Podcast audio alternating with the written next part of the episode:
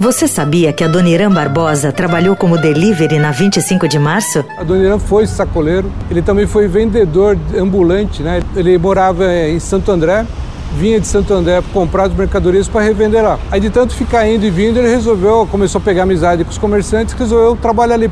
E nessa de entregar ele ficava nas rádios vendo ao invés de voltar para trabalhar que foi o Teatro Municipal que inaugurou a iluminação pública de São Paulo? Já que seria o correspondente ao que foi a Torre Eiffel na Paris, que inaugurou a iluminação elétrica. Ele foi, acho que, o primeiro imóvel em São Paulo, o primeiro edifício em São Paulo que teve todo um, um projeto né, de iluminação.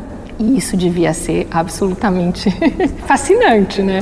E que o edifício Martinelli foi projetado originalmente para 12 andares e não 30? Pires do Rio, na época, que era o prefeito, veio aqui com a equipe e interditou o prédio. E disse ao Martinelli: onde você vai parar com essa loucura? Você está com a cabeça onde? Esse prédio vai cair.